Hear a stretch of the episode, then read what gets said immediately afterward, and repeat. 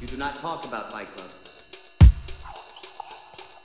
Why so serious? Why so, why so serious? Why so serious? Houston, we have a problem. Why so serious?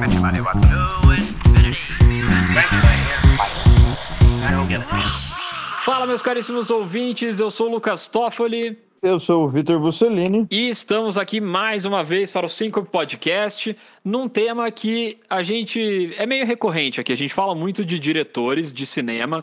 Tem os top 3, caso você nunca tenha visto, chegou agora lá no Instagram, tem top 3 de diretores. A gente faz muitas vezes filmes ou episódios de filmes de algum diretor específico. Também temos episódios só do diretor, como do Tarantino, do Nolan. Então vocês sabem que a gente gosta, é uma coisa que muitas vezes o público geral não liga tanto para quem dirigiu o filme, mas a gente liga muito e tem uns elementos que a gente consegue ver, né? A personalidade do diretor, O estilo. Exatamente, o estilo. Qual que é o estilo que ele consegue colocar nos filmes dele?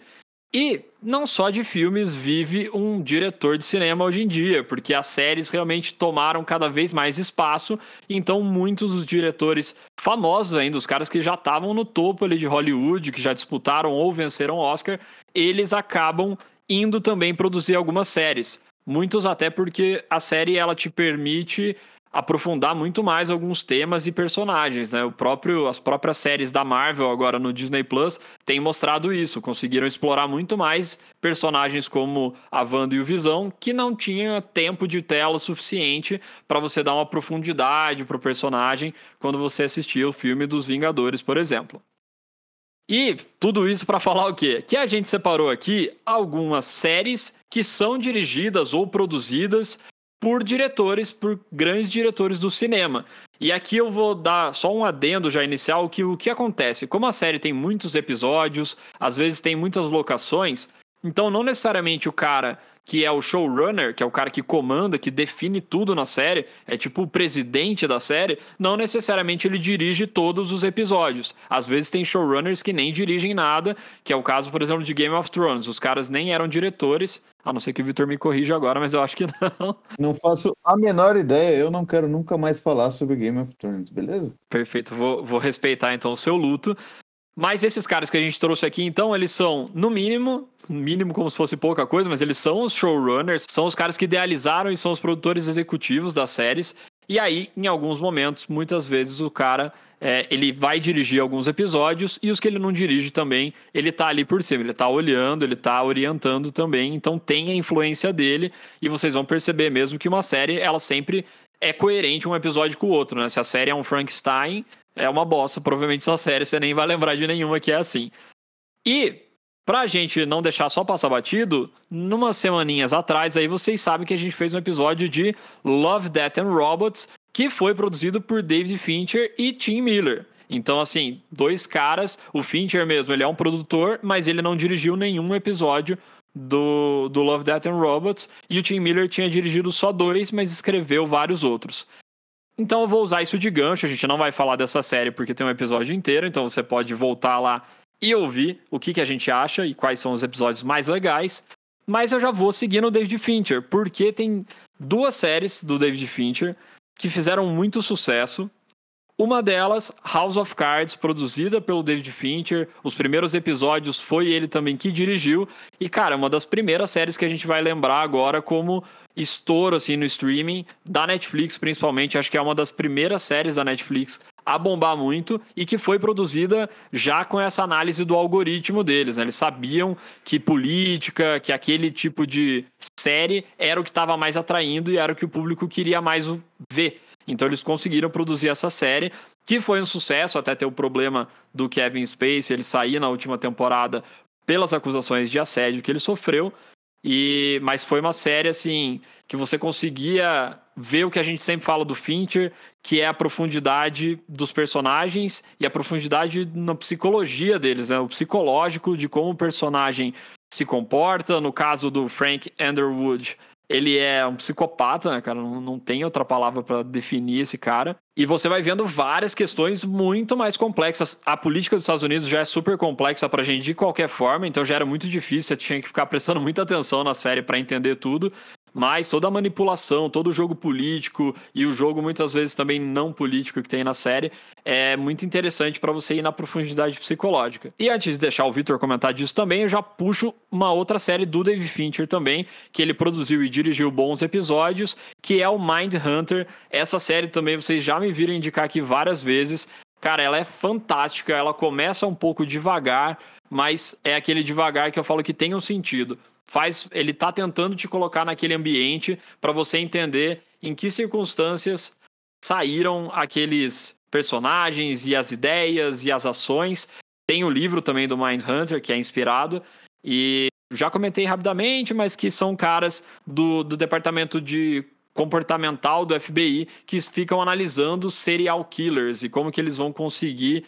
Eu lembro até que o serial killer, a, o plural dele é difícil, né? Serial killers. Então, eu, com certeza eu já falei alguma outra, em algum outro episódio, porque eu lembrei disso.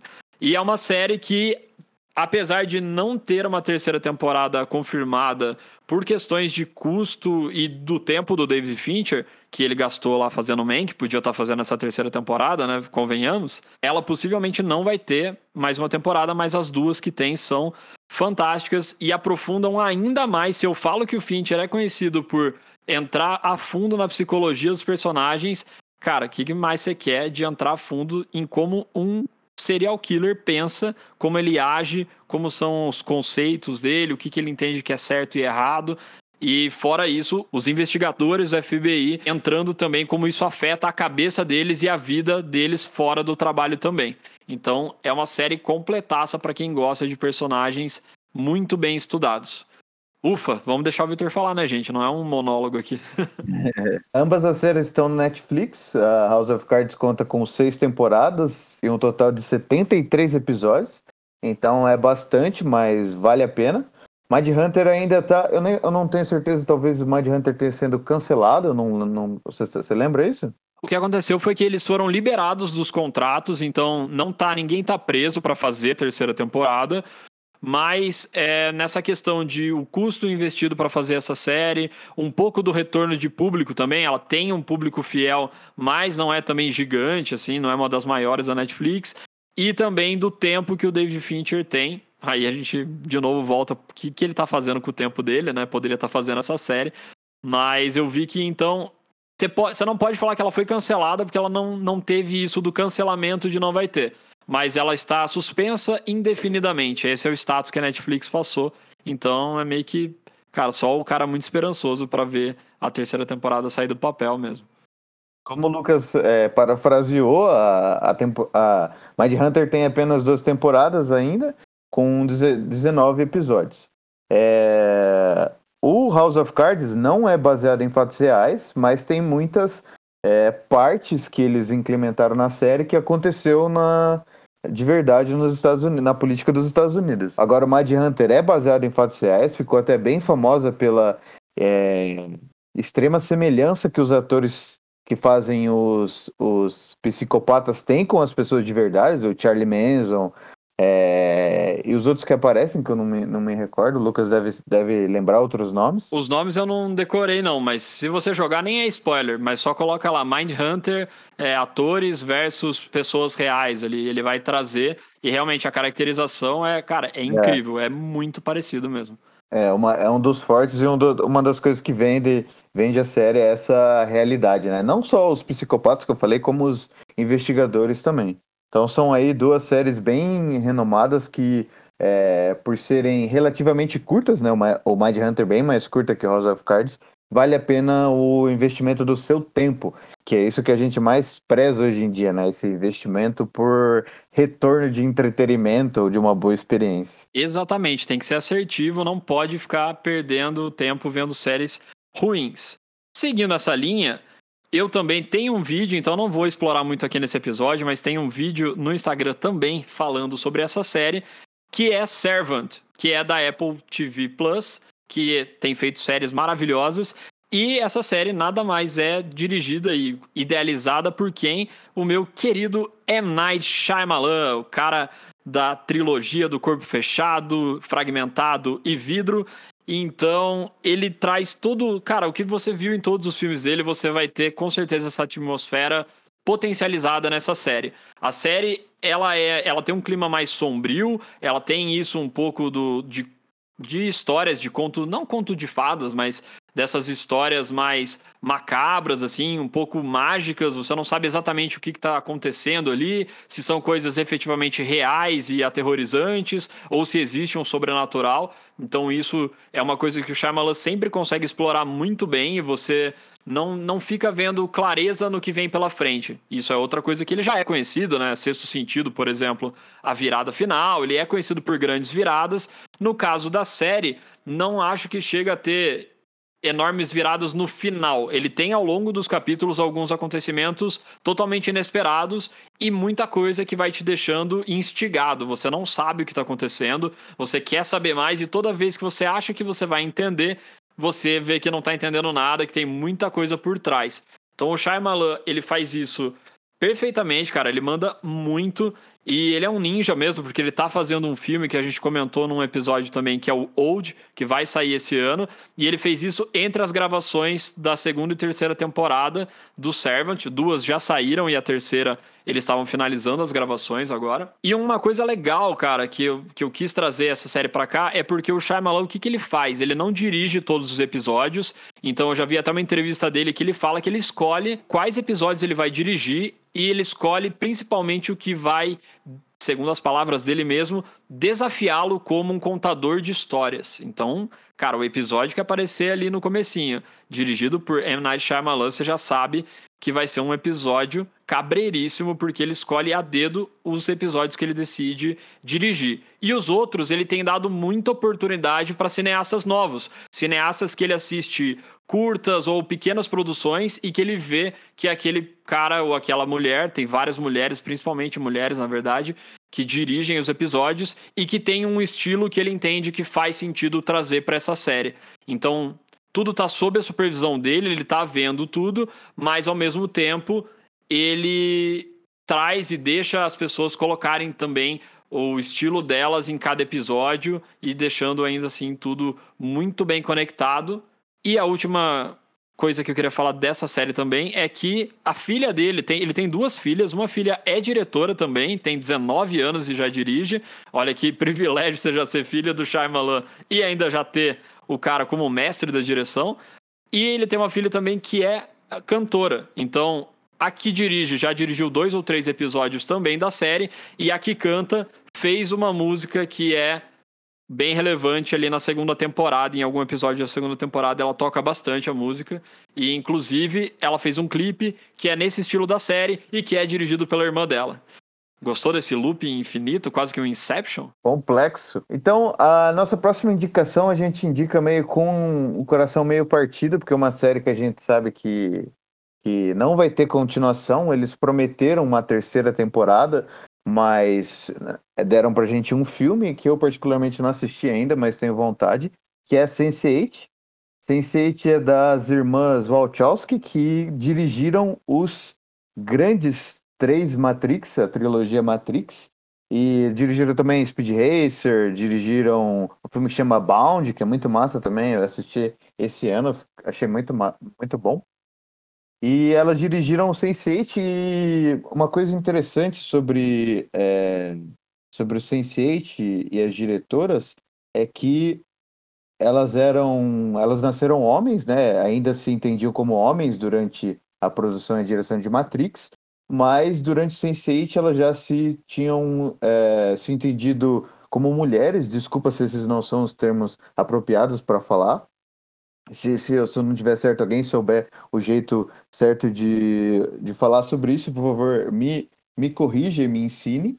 Mas é, esse fato dessa grande mudança, essa grande descoberta na vida delas, influenciou é, grande parte do Sense8, né, que trata bastante de sexualidade, trata de descoberta e não deixa de lado é, esses, essas outras, é, essas outras, como que eu posso dizer, dimensões, essas coisas do cérebro humano que estão é, em volta da gente e a gente não entende. E então essa junção muito legal de, de apreciar da vida, da, da uma experiência pessoal dos diretores com é, o sci-fi, né? Que é uma coisa tão. um gênero tão popular. É, a série tem só duas temporadas, tem no Netflix também, tem o filme, é, mas é só isso. Você vai assistir, você vai se apaixonar pelos personagens e pelo enredo, mas vai, você vai terminar de coração partida porque infelizmente não vai ter conclusão. Mas ainda assim vale a pena assistir. E um ponto muito legal dessa série é que ela acabou a segunda temporada de um jeito absurdo. Tudo que você tá esperando acontecer, ele deixa o gancho na segunda temporada e aí ela foi cancelada. Só que o que acontece? Cara, você não pode. Os caras não entenderam que não pode mexer com o Brazuca, né? O Brasil é brabo. E tinham muitos fãs da série. Inclusive, uma cena foi gravada na Parada Gay de São Paulo, uma cena da segunda temporada. Então, assim, cara, a galera surtou, simplesmente tentaram derrubar a internet, falando é impossível que vocês vão deixar a gente sem essa história, sem nem ter uma resolução da história. E aí, o que aconteceu? A Netflix voltou atrás do cancelamento e falou: não vai ter uma temporada, mas vai ter um filme que tem uma hora e meia ou duas horas de duração para você contar essa história. Lógico que você tem muito menos profundidade a partir do momento que você tinha uma série, cada episódio você podia explorar um personagem ou, ou um acontecimento. Quando você passa por um filme, você não tem toda essa liberdade. Mas ficou muito bom. Eu gostei ali do, do enredo final, eu assisti o filme já.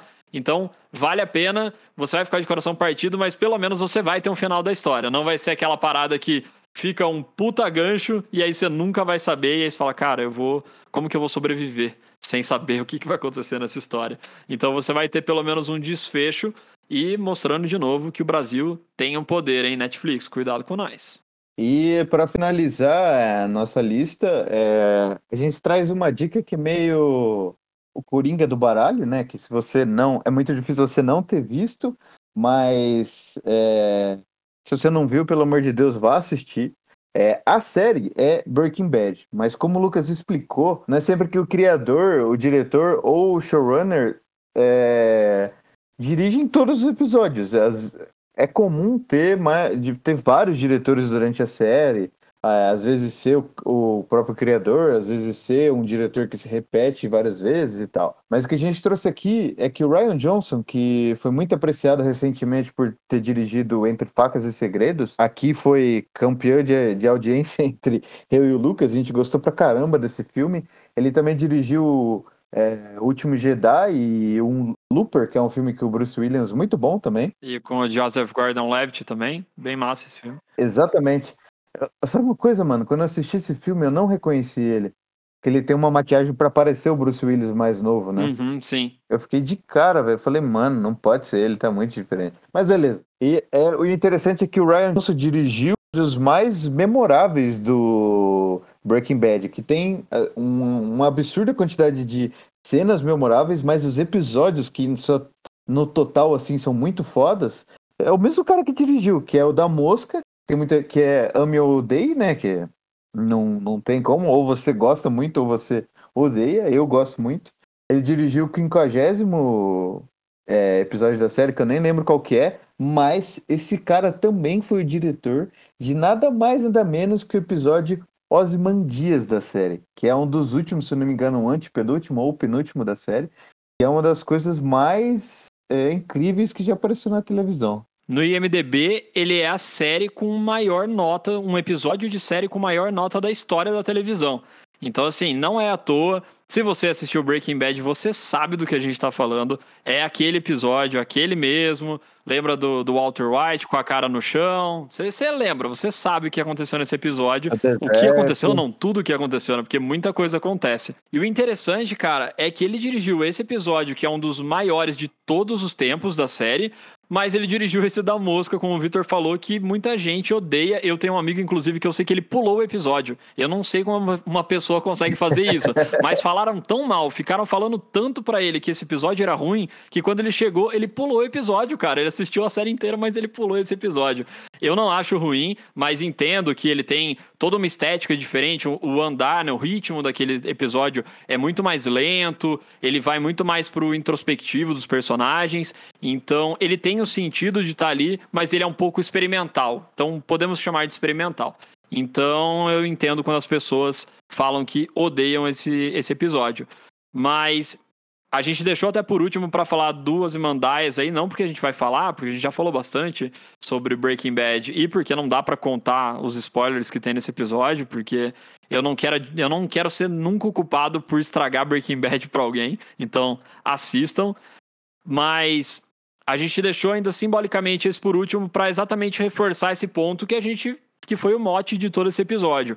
Como os diretores que já têm muita experiência no cinema, que já ganharam premiações e que têm um estilo muito próprio, como eles conseguem trazer para séries um impacto muito relevante, como eles conseguem fazer com que você olhe para esses episódios, olhe para a série e fala, cara, esse episódio aqui foi diferente. Ou a série, no caso do Servant, por exemplo, cara, essa série aqui é outro patamar, é, é muito diferente do que a gente está acostumado a ver. Ele tem uma, um visual diferente, ele tem um, um, uma história diferente, um andar diferente, tudo. É um estilo muito próprio desses diretores que eles conseguem colocar nessas séries e que fazem a gente ficar ainda com um leque ainda maior e mais repleto de opções para assistir séries muito boas. Então, esses foram alguns que a gente conseguiu lembrar assim e trazer, são os mais impactantes, acredito.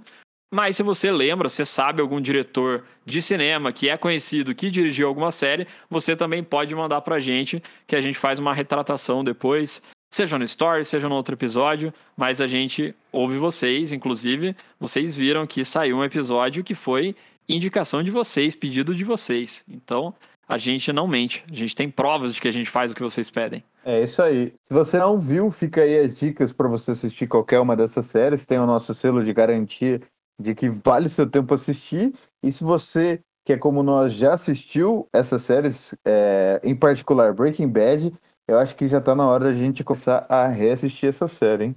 Quem sabe até vir um episódio aí. E, dito isso, nos vemos na próxima semana com mais um episódio do Síncope. Até lá! Falou!